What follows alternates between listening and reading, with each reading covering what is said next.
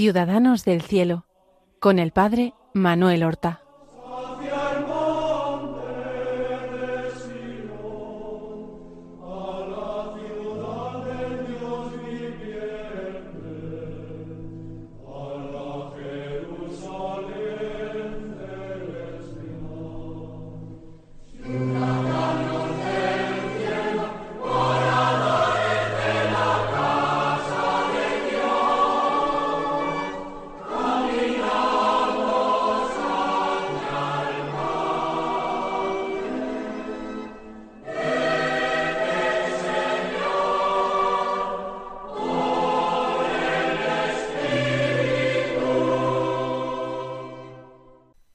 Buenos días, queridos oyentes.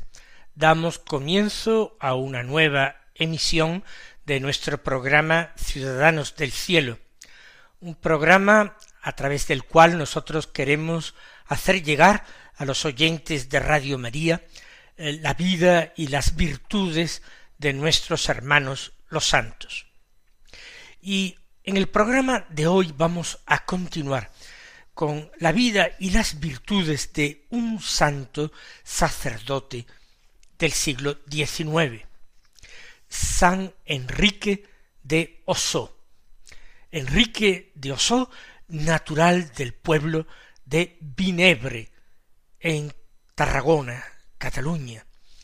Enrique de Osó, apasionado teresianista, el santo que hizo conocer, leer, amar, venerar a Santa Teresa de Jesús. Fue realmente su madre espiritual, su inspiradora.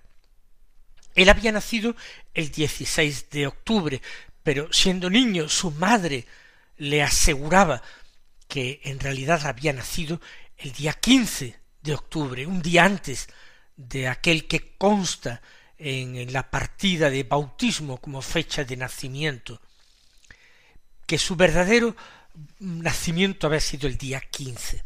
Y esto lo hizo mucho antes de que eh, destacara eh, como insigne teresianista.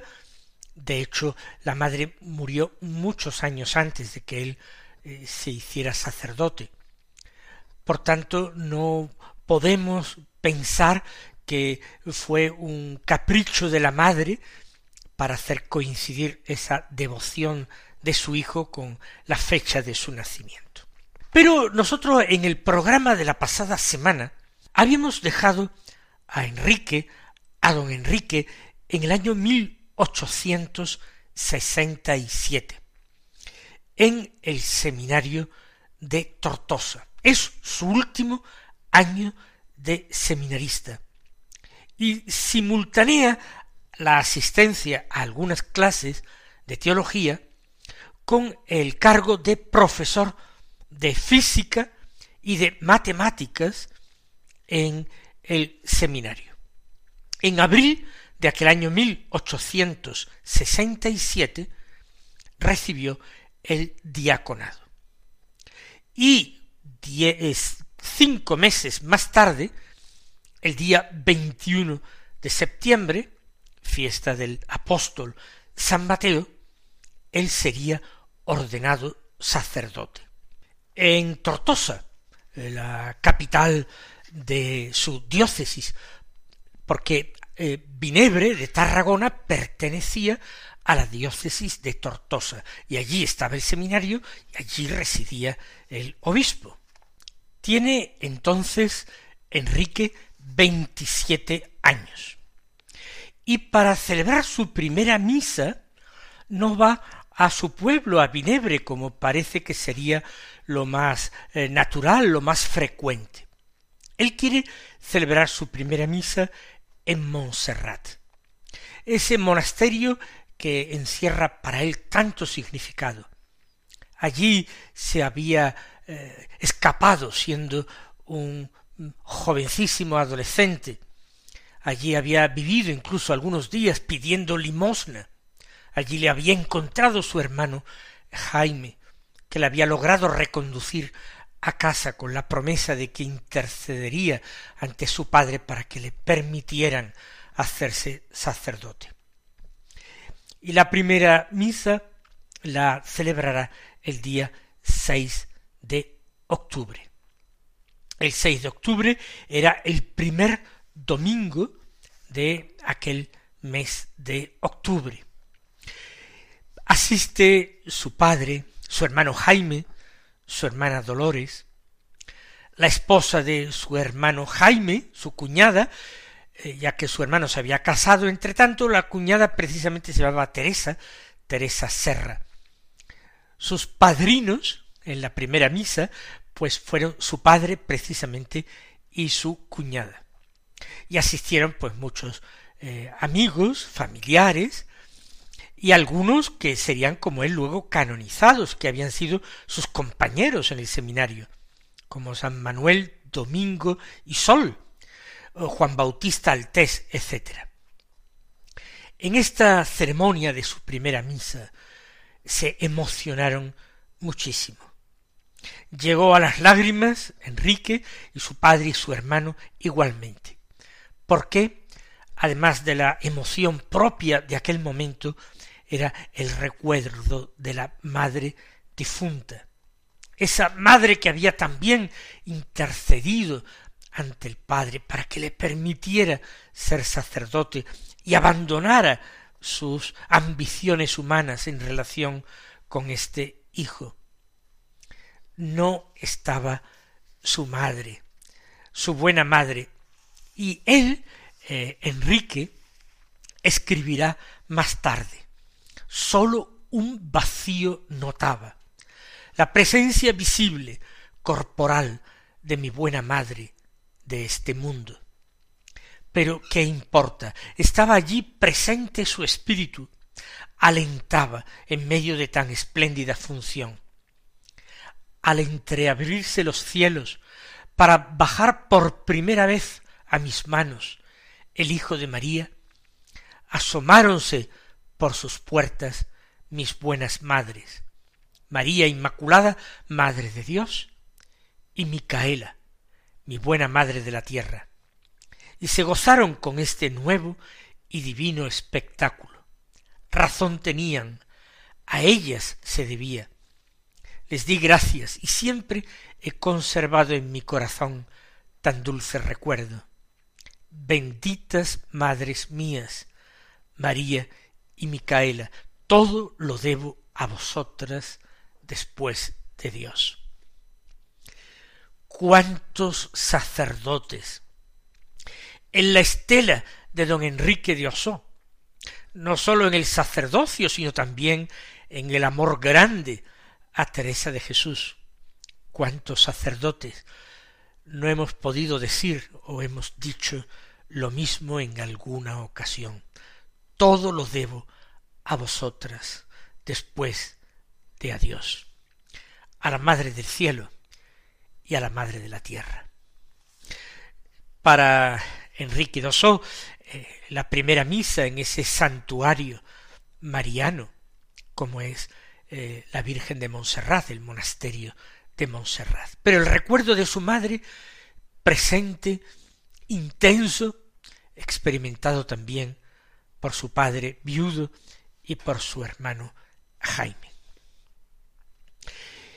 Y después de ordenarse sacerdote, aquel día 6 de octubre, el siguiente curso, el curso eh, 1867, 68, eh, el siguiente año, desde abril, él va a continuar, lógicamente, en Tortosa, va a continuar como profesor de física y de matemáticas en el seminario, pero va también a ejercer su ministerio sacerdotal por medio de el confesonario, por medio de la predicación en la iglesia, la catequesis, él tiene una particular eh, atracción por la pedagogía. Eh, su primera vocación había sido, o había creído él que era la de ser maestro. Él quería ser maestro antes que sacerdote. Al llegar a las vacaciones de verano, era, eh, por tanto, el año 1868, como era su costumbre ya desde el seminario, se marcha al desierto de las Palmas, en Castellón, allí donde hay un convento carmelita, pero también aceptan a sacerdotes y seglares para pasar temporadas de retiros. Allí él pasaba muchas semanas en verano. Pues de nuevo va al desierto de las Palmas, pero esta vez como sacerdote. Esta vez lleno de ilusiones, de proyectos, porque es un hombre que, siendo profundamente contemplativo, bulle de ansias apostólicas, exactamente igual que Santa Teresa de Jesús, que no era solamente una gran contemplativa, sino que tenía una recia alma de apóstol. Ya el curso después del verano 1868-1869, su vida tiene que cambiar. Porque apenas comenzado el curso escolar, a finales de 1868, en otoño, tiene que interrumpirse. Es el espíritu revolucionario que agita a España en aquellos eh, terribles días en que los gobiernos se suceden.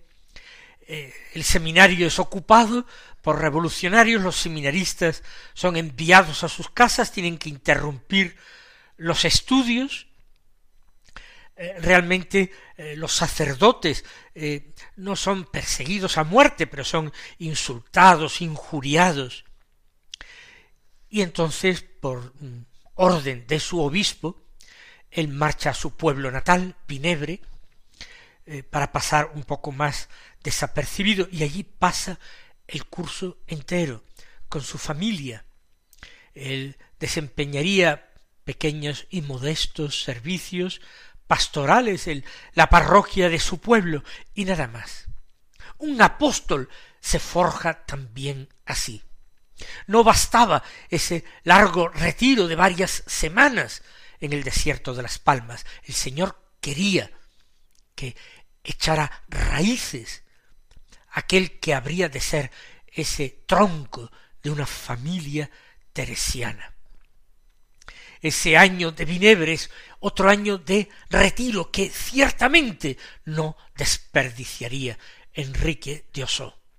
Sus lecturas teresiana su oración profunda, su preguntarle continuamente al Señor qué es lo que el Señor quería de él, qué esperaba de él. Y ciertamente las aguas vueltas a una situación de más calma, no de total calma, todavía habrían de ocurrir muchos acontecimientos difíciles en el curso 69 y 70, pero se permite reabrir el seminario. Y vuelven los seminaristas y nuevos ingresos para estudiar los estudios de filosofía o de teología. Todavía no pueden utilizar el edificio del seminario. Las clases las reciben en el palacio episcopal y también en casas particulares, porque falta espacio. Y algunas familias cristianas ponen sus hogares y los salones de sus hogares a disposición de la diócesis para que se puedan impartir en ellas clases. El ambiente, ya lo he dicho, lo he apuntado, es profundamente antirreligioso. Eh, se ha aprobado una ley de matrimonio civil y empiezan a celebrarse muchos matrimonios civiles, gentes que ya no acuden a su iglesia, a su parroquia, para celebrar y recibir el sacramento.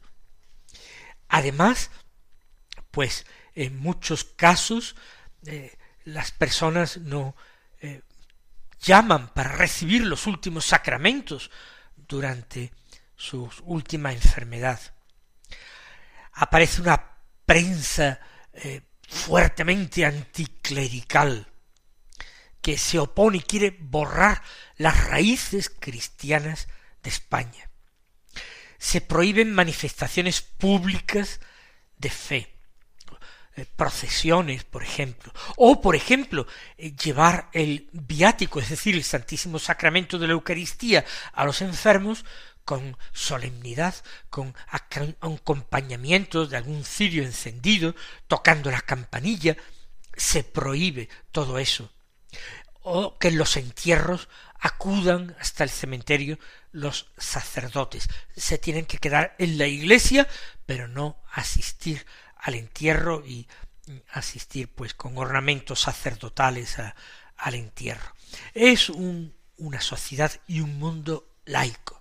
Y todavía por algunos años Enrique de Osó va a ocuparse en el seminario y va a ocuparse también de organizar en iglesias de Tortosa catequesis, formación de catequistas, lo más importante para él y atraer muchas almas hacia Dios, hasta que su obispo se da cuenta y reconoce que Enrique de Oso es un hombre de fiar, pero que sus horizontes apostólicos, su gran gancho, su buenísima formación, su honda espiritualidad, requieren de campos más extensos para trabajar que la ciudad de Tortosa e incluso de la diócesis de Tortosa. Por eso él va a alcanzar esa libertad para ampliar su apostolado por toda España. Él ya había empezado en Tortosa a eh, juntar seminaristas para que le ayuden en sus catequesis, eh, les enseña a dar catequesis de una forma práctica, eh, divertida, atractiva, hace que los niños aprendan cantos y por supuesto que tengan siempre en la catequesis un momento de oración, que no simplemente escuchen hablar de Dios, sino que los niños hablen con Dios y aprendan a hablar con Dios de la única manera que se aprende, lo mismo que se aprende eh, el idioma, la lengua materna, como hablando, repitiendo palabras, balbuciendo. Así hay que aprender a rezar. A rezar se aprende rezando. Aunque sea al principio torpemente, a Dios le encanta ese aprendizaje, porque lo que importa para Dios no son las palabras ni los métodos. Lo que importa para Dios es el amor y el corazón de pobres y el ser pequeñuelos en su presencia, independientemente de la edad que tenga uno. Él en una de sus obras dice que una madre de un niño de un barrio en los que él se ocupaba y catequizaba en Tortosa, le decía, esto ahora es un cielo. No se oyen sino cantos a Dios por las calles y por las casas. Hace tres años solamente esto no podría uno ni imaginárselo. Después de ese ambiente de impiedad y ese ambiente profundamente anticlerical, a través de los niños habían sido ganados muchos padres. ¿Y quién iba a impedir que los niños cantaran cantos religiosos por la calle? ¿Quiénes se lo iban a impedir? Y que esto se lo enseñaran a sus hermanos y a sus madres. Era realmente una transformación. Esto lo decía pues prácticamente tres años después de la ordenación sacerdotal de Enrique y de que él se tomara tanto empeño en esta obra de catequesis, pues eso, uniendo pues a seminaristas, a jóvenes eh, en este empeño. Pero mm, frente a esa prensa anticlerical, él piensa que hay que reaccionar. Entonces, en Tortosa se publicaba un periódico, vamos a llamarle más bien un periodicucho, un panfleto lleno de sectarismo. No sé si ustedes entienden mis palabras, pero como una buena parte de la prensa actual. Ese, ese panfleto sectario se llamaba El hombre y no desperdiciaba ocasión de atacar a la Iglesia, o de ridiculizarla, o de difamarla, o de calumniarla. Vamos a ver, pues, de una forma muy parecida a como ocurre hoy. No hemos avanzado gran cosa a pesar de que han pasado más de ciento cincuenta años. Pues entonces él, corazón generoso, esforzado y valiente, se propone publicar un periódico. Y lo consigue. Un periódico que se llama El Amigo del Pueblo. No es un diario, tampoco ese otro periódico anticlerical y anticristiano, El Hombre, tampoco era diario. Y Enrique de se las ingenia para que su periódico, El Amigo del Pueblo, salga publicado los mismos días en que se publica El Hombre. ¿Para qué? Pues para que las personas se decidieran entre los dos. Si no sería más grande la tentación de adquirir el hombre. Por tanto, lo publica el mismo día en que se publica el hombre.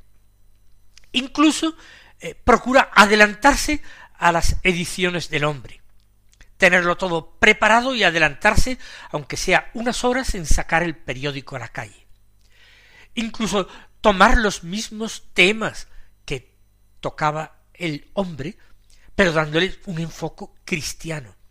Y a veces desarmando y desarticulando las falacias, los engaños, los embustes, la mala información tendenciosa y sectaria que daba el hombre. Para ello tenía, eh, vean ustedes la pillería de aquel gran apóstol, tenía un infiltrado en la redacción del hombre.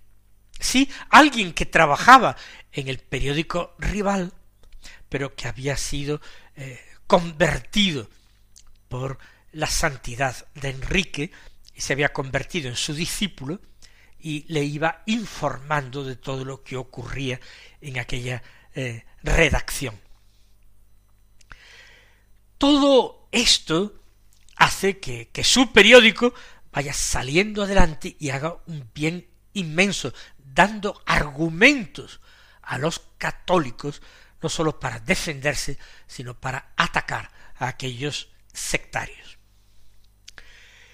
Y el apostolado de la pluma va a ser muy importante a lo largo de su vida, con la publicación de libros, pero sobre todo de muchísimos eh, folletos, de pequeños folletos que eran muy fáciles de hacer llegar a la gente por muy poco precio y en los que desde que comentaba una encíclica del Papa, ah, publicaba oraciones compuestas por él para una novena a Santa Teresa de Jesús, el apostolado de la pluma que cultivó de forma excelsa. Pero de este y de otros apostolados eh, continuaremos hablando la semana que viene. Hasta entonces, recibid la bendición del Señor.